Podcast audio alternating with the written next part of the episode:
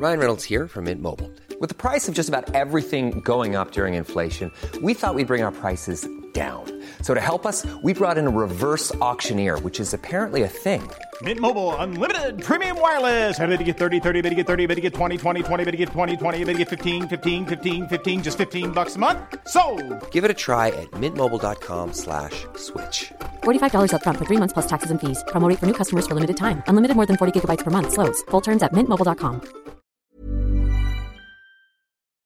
Chers auditeurs, Dear listeners, bonjour. welcome in Comme d'Archi Podcast Season 3 Saison 3 dans le monde fascinant des architectes. and in the architectural projects. Je suis Anne-Charlotte Deponte, passionnée d'architecture et docteur des universités en histoire de l'archi. I am one of the spokespersons of Anne Charlotte, who is a PhD in architecture history. Merci Thank you d'être avec moi aujourd'hui. to be with us today. Et And maintenant, now, lundi en français, place au talent. and Wednesday, let's talk projects. In English, of course. Bienvenue dans Comme d'Archi.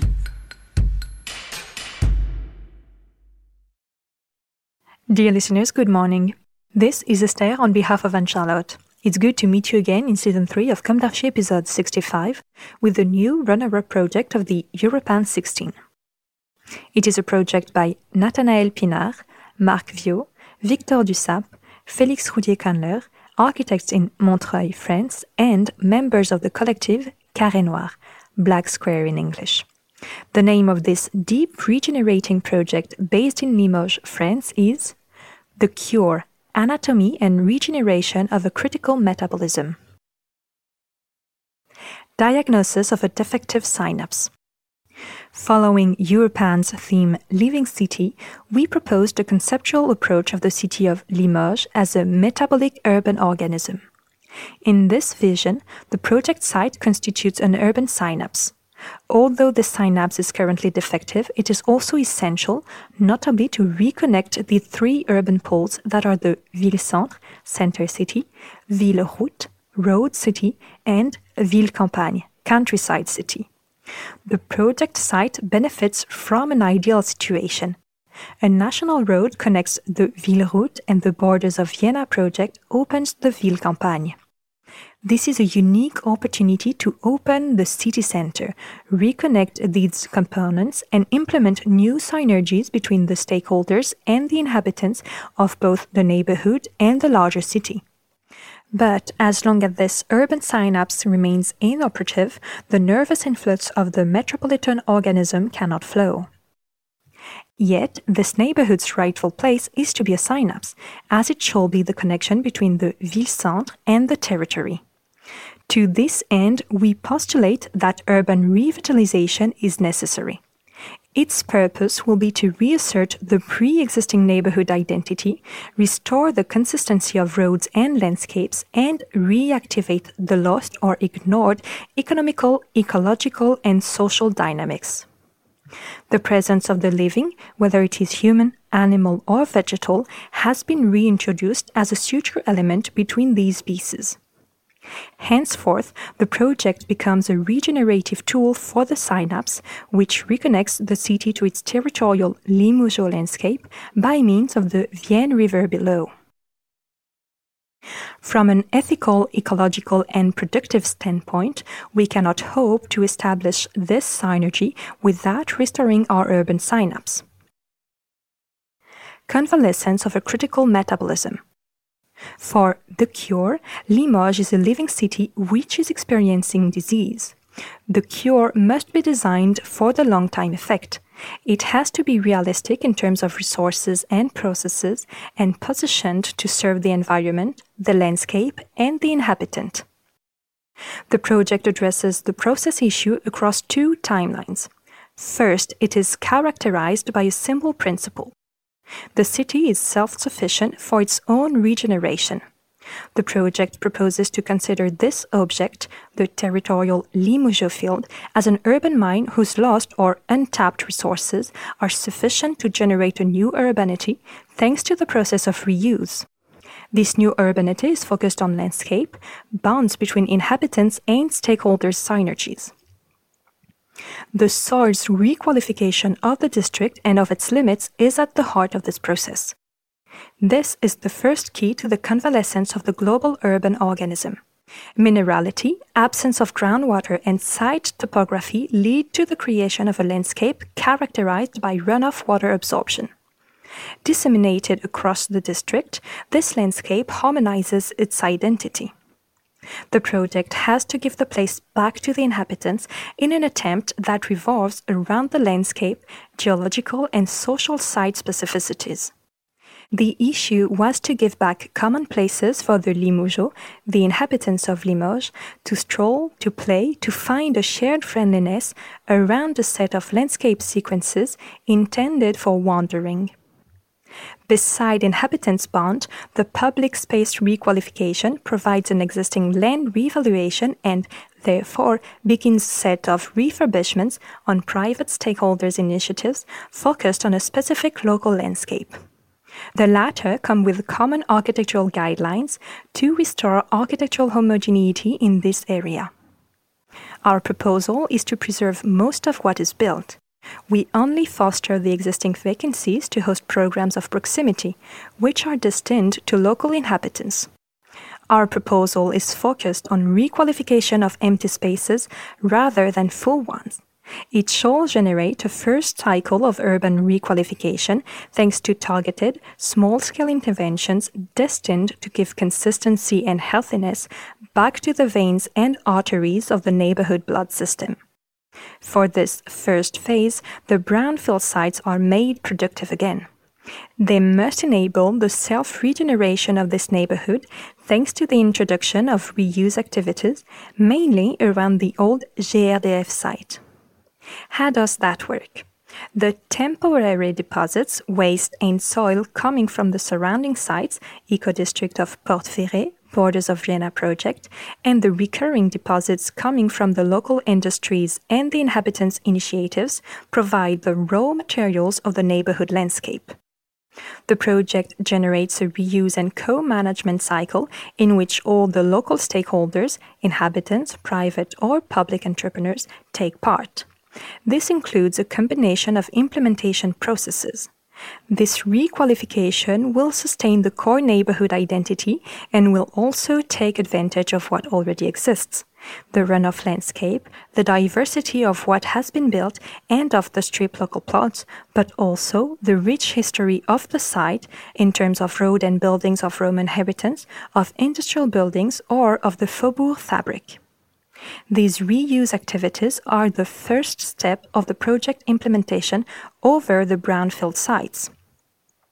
In addition to the production of raw materials, the vocation of this site is to foster interactions between the various implicated civilian and professional populations.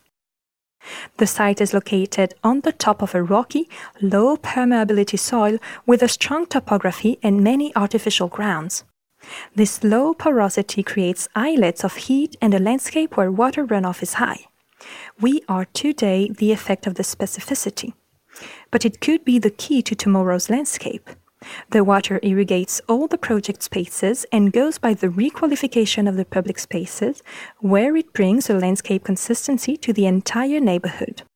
Its subtle presence is the guiding principle which brings freshness eyelets and new usage through several spatial layouts. The project rethinks the limits. It creates parking lots outside of the site to give back space for the pedestrians. The profiles of the Avenue de la Révolution and of the N520 are redefined to give a real stand for soft mobility and natural landscape. The neighborhood boundaries are made softer and are reopened towards the city and the riverbank. The synapse finds back its road connections, and the neighborhood blood system re-establishes the metropolitan nervous system connections. The water runoff landscape lets the neighborhood find back transversality by recreating porosities.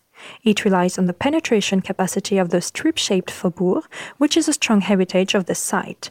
The thinness and the depth of which generate chosen urban porosities. The meeting spaces between these porosities and the crossing are an occasion to requalify the spaces that surround the specific permeable landscape and also to reintroduce life and biodiversity at the heart of the neighborhood. Mobile and fluid, the rainy day's water gives place to the vegetal landscapes on the sunny moments. Water's linear figure follows the neighborhood mobilities and generates a landscape that evolves along the seasons. It fluidifies all the organs of the system and upgrades the spaces that had been left aside. This attention to soils is nurtured by the recycling culture as the waste of the inhabitants becomes the new raw materials of the other's vitality.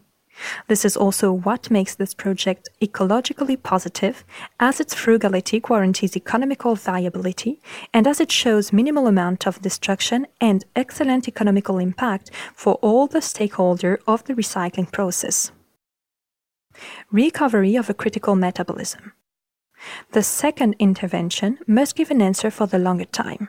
This is time for metropolitan stakes. The healing of the metropolitan nervous system requires a program based reactivation of the defective synapse. The brownfield sites are bordering the Vienne River and a national road connected to the large scale territory. They are a valuable land opportunity for new programs. This provides an opportunity to create a better opening towards the riverbank and the mobility changes of the city center.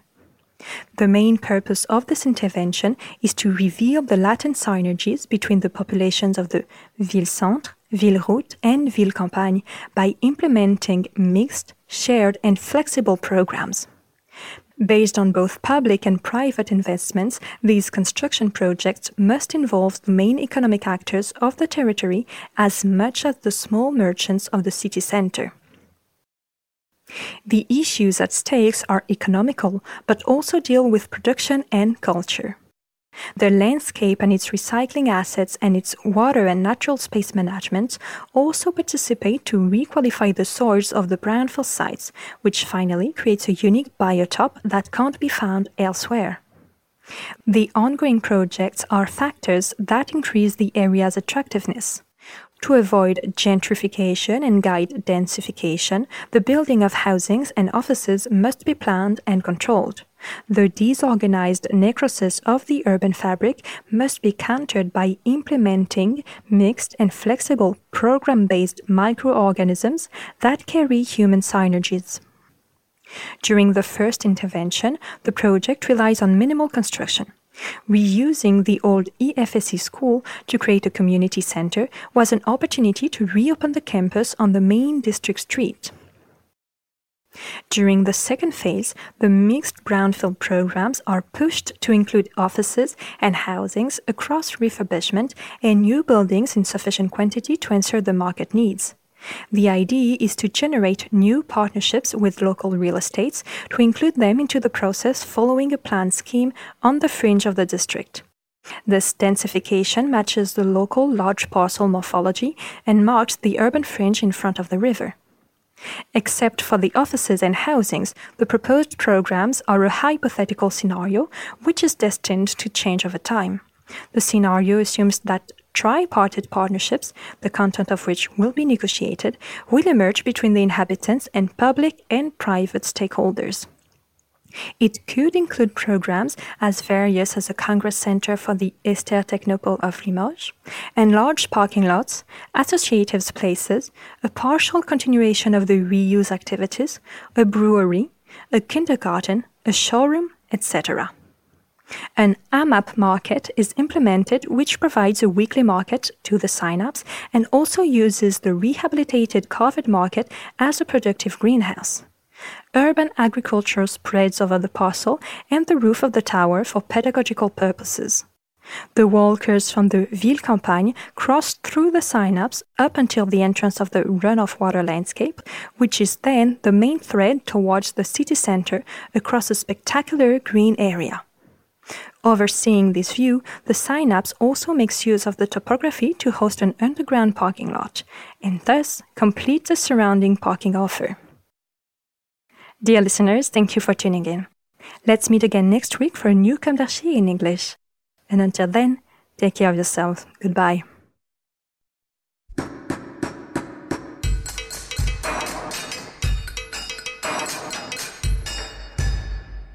Thank you for listening. Thanks to Julien Rebours, sound engineer, who is collaborating with us today. Don't forget to tune in to our previews on Instagram at Comme d'Archi Podcast. If you enjoy this podcast, don't hesitate to promote it by giving it five stars and a little comment on Apple Podcast or on your favorite podcast platform. And above all, subscribe to listen to all of our episodes for free. See you soon, and until then, take care of yourself.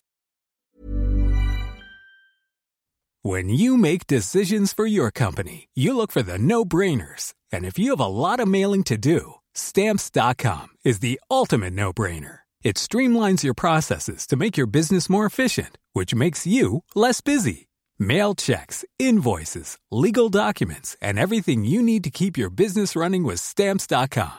Seamlessly connect with every major marketplace and shopping cart.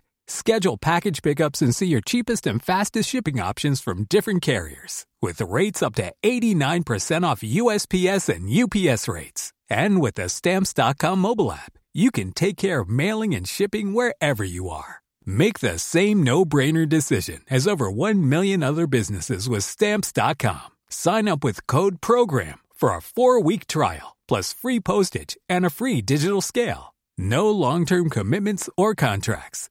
That's stamps.com. Code program.